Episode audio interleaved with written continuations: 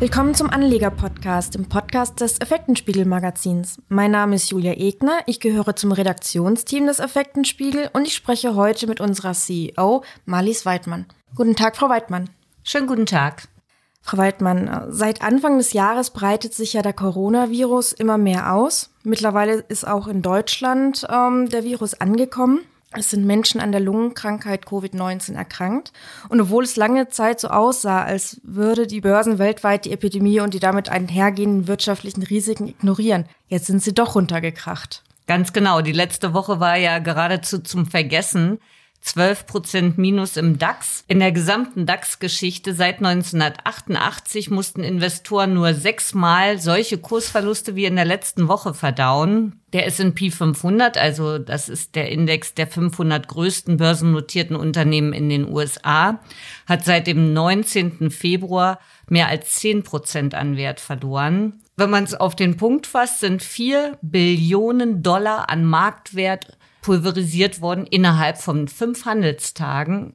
Also solche Kursverluste, wie gesagt, sechsmal hatten wir das bisher in der Geschichte. Aber die gute Nachricht gleich mal an dieser Stelle vorweg. Bis auf eine Ausnahme, nämlich im August 2011, kam es nach einer solchen Vollbremsung der Börsen immer innerhalb von zwei Wochen zu einer deutlichen Erholung. Und wir sehen das ja jetzt schon im DAX und auch in USA. Die USA, der Dow Jones hat an einem Tag sogar schon fünf Prozent aufgeholt und auch der DAX hat sich schon wieder über die 12.000 Punkte gehievt. Ja, und dieses Mal war die Ausbreitung des Coronavirus halt der Auslöser. Aber was hat jetzt der Coronavirus mit den Börsen zu tun? Ja, eine ganze Menge. Also der Virus trifft ja auf eine Welt, die heute sehr stark vernetzt ist und die auch von der Konjunktur nicht mehr ganz so rund läuft wie noch im letzten Jahr. Die Konjunktur hat sich verlangsamt und die Eurozone wuchs also auch ohne Epidemie im vergangenen Quartal so langsam wie seit sieben Jahren nicht mehr. Vor allem aber ist es China, die Bedeutung von China, die sich in den letzten Jahrzehnten hat diese Bedeutung stark zugenommen. Lag der Anteil Chinas am weltweiten Bruttoinlandsprodukt 2003 noch bei 8,8 Prozent, hat er sich seither glatt verdoppelt. Schwächelt China, schwächelt der Westen. Ohne chinesische Zwischenprodukte kann kaum ein Land auskommen, kaum ein Land produzieren. Ohne Exporte nach China geht in Europa das Licht aus und wir befinden uns dadurch einfach in einer Phase der Globalisierung mit Pausetaste. Können Sie denn dafür Beispiele nennen? Dafür kann ich eine ganze Menge Beispiele nennen. Fiat zum Beispiel musste ein Werk in Serbien ganz schließen, weil aus China keine Teile mehr ankamen. In einer aktuellen Umfrage melden 64 Prozent der Manager aus dem Automobilsektor sinkende Nachfrage aus China. 60 Prozent der Autofirmen bestätigen eine verzögerte Produktion durch fehlende Lieferungen. Im Maschinenbau melden 71 Prozent der befragten Unternehmer Logistikstörungen oder eine verzögerte Produktion. Fast jeder zweite Befragte will die Geschäftsziele dieses Jahres nach unten korrigieren. Wir wissen, dass inzwischen alle 500 Unternehmen in den USA, der größten börsennotierten Unternehmen, das schon getan haben oder der Tourismus, nachdem zahlreiche Airlines ihre China-Verbindungen bereits stillgelegt haben, rechnen nun auch die Hotelleries mit Störungen und Stornierungen. Oder nehmen wir Adidas, Sportsektor. Adidas betreibt 500 eigene Geschäfte in China, dazu 11.000 Franchise-Filialen. Also die Konjunktureintrübung, die ist jetzt schon spürbar. Wie sieht's denn in Deutschland aus? Wären wir oder sind wir gegen diesen Virus gewappnet? Wirtschaftlich? Wirtschaftlich äh, sind wir natürlich nicht gewappnet als größte Exportnation und als größte Volkswirtschaft in Europa überhaupt. Aber man wird Gegenmaßnahmen ergreifen und das weltweit, nicht nur in Europa. Als erstes muss die Währungspolitik reagieren. Die chinesische Zentralbank selbst hat ja auch schon 270 Milliarden Euro umgerechnet in die Wirtschaft gepumpt. Die amerikanische Notenbank Fed hat noch die Möglichkeit, die Zinsen zu senken. Diese Möglichkeit hat die EZB nicht mehr. Richtig. Aber damit ist klar, wer heute glaubt, dass der Strafzins von oder Einlagezins oder wie immer man ihn nennen will oder Verwahrentgelt, wie die Banken ihn nennen, von minus 0,5 Prozent sich nicht mehr unterbieten lässt, der wird sich irren. Wir werden 0,6, 0,7, vielleicht sogar 0,8 Prozent sehen. Damit wird die EZB Geld im Umkreis lassen oder wieder in den Markt pumpen. Es wird Konjunkturprogramme geben. Italien hat bereits angekündigt, die eigene Wirtschaft mit 3,6 Milliarden Euro zu stimulieren. Derzeit tagen die Wirtschafts- und Finanzminister der Eurozone. Auch hier wird es Konjunkturprogramme geben. Bin ich mal gespannt, was da jetzt tatsächlich greifbar kommt. Es wird eine Menge kommen und das wird auch die Aktienmärkte wieder beflügeln. Ich sagte vorhin schon die gute Nachricht vorweg. Es wird wieder, die Kurse werden sich wieder erholen und es wird gute Kaufgelegenheiten geben. Man merkt das jetzt schon, dass die Unternehmen selber zuschlagen. Sie kaufen andere Unternehmen, kleinere Firmen, die ihnen im operativen Geschäft weiterhelfen.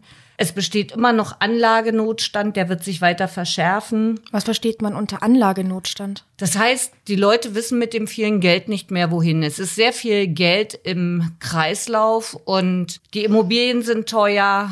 Bei Anleihen ist keine Rendite mehr möglich. Bei 30-jährigen Staatsanleihen zahlt man heute auch schon drauf. Und insofern wird man wieder auch, und da sind wir wieder bei der Börse, nach den Aktien schauen. Und da gibt es gute Kaufgelegenheiten und die großen Finanzinvestoren erkennen sowas viel schneller als der Kleinaktionär, während jetzt gerade noch die letzte Reihe, sprich der Privatanleger, Aktien verkauft, bringen sich die großen Finanzinvestoren schon wieder in Stellung. Es hat ein Branchentreffen in Berlin gegeben, da haben die Finanzinvestoren dazu Stellung genommen. Darauf nehmen Sie auch in Ihrer aktuellen Seite keine Panikbezug. Ganz genau. Wir wollen natürlich die Panik etwas rausnehmen, denn immer dann, wenn die Kurse nach unten rutschen, haben vor allen Dingen die Privatanleger große Sorge und verkaufen ihre Aktien. Das sollten sie nicht tun. Sie sollten nicht sich aus dem Finanzmarkt verabschieden, denn die großen Finanzinvestoren, die bringen sich jetzt schon wieder in Stellung. Es gibt ja einen sogenannten Fear and Greed Index. Also Angst und Panik. Ganz Fand genau. Sehr interessant. Der ist sehr interessant, weil er eigentlich diese beiden stärksten menschlichen Emotionen, die auch für den Finanzmarkt von Bedeutung sind, misst. Also Angst und Gier. Und dieser Index, der ist sehr komplex. Er wird aus verschiedenen Indikatoren berechnet und in einer Skala zwischen 0 und 100 gemessen. Grafisch ist er im Übrigen wie ein Tacho aufgebaut, also ganz einfach. Und um das mal zu verdeutlichen, wenn er also je näher er an die 100 läuft, desto brandgefährlicher wird es eigentlich im Aktienmarkt, weil alle kaufen wollen. Egal, sie blenden alle Risiken aus und wir hatten ja zu Beginn des Jahres sehr viele Risiken mit Brexit in Deutschland, politische Krisen, Flüchtlingsströme nach wie vor. Und trotzdem liefen die Märkte hoch. Coronavirus hatten wir schon seit Dezember. Trotzdem liefen die Märkte hoch. Alle Risiken wurden ausgeblendet und beim DAX-Stand von 13.795 Punkten, das war der Höchststand, war dieser Index beim Wert von 97. Also kurz vor Schluss kurz vor absoluter Euphorie und Gier. Alle wollten mitmachen. Der letzte Börsenmuffel fing an, Aktien zu kaufen. Und dann ist es natürlich schwer. Alle sind im Markt. Wer soll die Kurse dann noch treiben? Wo sollen Kurssteigerungen herkommen? Und dann sollte man vorsichtig werden. Das Gegenbild war zum Beispiel im Dezember 2018 der Fall. Der Index stand bei zwei und signalisierte damit absolute Panik unter den Marktteilnehmern. Dezember 2018, wir erinnern uns, wir hatten ein katastrophales Börsenjahr hinter uns. Alle hatten Angst. Aber was folgte? Es folgte ein sensationell ja. gutes Aktienjahr 2019, was im Schnitt 20 Prozent Kursgewinne weltweit zu verzeichnen hatte. Es war also eine gute Kaufgelegenheit. Die ersten großen Finanzinvestoren sind wieder eingestiegen. Und wo befindet sich dieser Index aktuell? Er befand sich in der letzten Woche, als äh, die Börsen also wegkrachten, bei acht. Das ist also schon ein Signal. Und bei einem Branchentreffen in Berlin haben einige große Finanzinvestoren auch dazu Stellung genommen und haben gesagt, sie bringen sich in Position. Die Private Equity Häuser haben weltweit ihr Pulver trocken gehalten, um im richtigen Moment zuzuschlagen. Und einer der größten Finanzinvestoren der Welt, Apollo, hat gesagt, dass, oder der Vertreter, der Chef von Apollo hat gesagt, dass sie 2008 das letzte Mal eine solche Kaufgelegenheit Also bei hatten. der Finanzkrise. Ganz genau. Und damals 50 Milliarden Dollar binnen vier Monate investiert haben und auch jetzt bereit sind, eine solche Summe wieder zu investieren. Das lässt natürlich aufhorchen. Das lässt aufhorchen. Das heißt, die Privatanleger verkaufen und die Finanzinvestoren gehen schon wieder rein. Jetzt sollte man natürlich nicht sofort wieder in den Markt gehen und blindlings kaufen, aber man sollte sich Werte anschauen, die vielleicht weit zurückgekommen sind, die auch eventuell von dieser Situation profitieren könnten.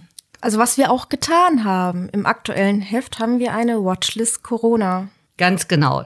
Das klingt jetzt etwas makaber, ist es aber nicht. Auf, äh, wir haben im Journal eine kleine Watchlist zusammengestellt, Werte aufgenommen, die nach bestimmten Kriterien langfristig für die Anlagestrategie jetzt äh, gekauft werden könnten, die auf der Watchlist stehen, die man beobachten kann, die man vielleicht jetzt auch schon kaufen kann. Ja, und da gibt es sicherlich noch mehr Werte. Wir werden auch diese Watchlist mit Sicherheit noch vervollständigen. Sie hatten ja auch schon in unserem Podcast Jeder kann Börse darauf hingewiesen, dass fallende Kurse nicht immer schlecht sind, sondern Kaufchancen bieten. Und das hätten wir jetzt hier wieder treffend formuliert. Genau, man muss natürlich Emotionen außen vor lassen. Das ist gar nicht so einfach, das kann ich aus eigener Erfahrung sagen. Aber die Emotionen haben am Markt nichts verloren. Man muss jetzt ganz genau hinschauen, sachlich prüfen und analysieren. Und diese Prüfung haben wir schon mal im Journal für den Kleinanleger vorgenommen. Also zusammenfassend kann man sagen, keine Panik. Das kann ich dem Anleger nur mit auf den Weg geben, denn auch die Finanzkrise haben wir überstanden. Und da war der Worst Case, dass wir innerhalb von einer Woche im Oktober 2008 haben wir innerhalb von einer Woche 21 Prozent im DAX verloren. Und auch das haben wir überstanden und gute Börsenjahre erlebt. Anleger sollten dem Aktienmarkt nicht den Rücken kehren. Sie sollten genau hinschauen, versuchen die Emotionen auszublenden. Aber Panik ist auf jeden Fall der falsche Ratgeber. Wer Interesse an dieser Watchlist zum Thema Corona hat, findet diese in unserem Magazin oder online auf unserer Webseite effekten-spiegel.com. Das war's wieder mit unserem Podcast. Ich freue mich, wenn ihr auch bei der nächsten Folge des Anleger-Podcasts wieder dabei seid. Ihr hört uns über die Effektenspiegel-Webseite oder auf den bekannten Streaming-Plattformen. Wenn ihr euch bestimmte Themen wünscht, könnt ihr mir gerne eine E-Mail unter podcast.effekten-spiegel.de schicken. Wir greifen eure Themenvorschläge gerne in unserem Podcast auf. Das nächste Mal hören wir uns wieder am 14. März. Bis dahin verabschiede ich mich und ich wünsche euch weiterhin starke Nerven. Tschüss. Das wünsche ich auch und sage bis zum nächsten Mal. Tschüss.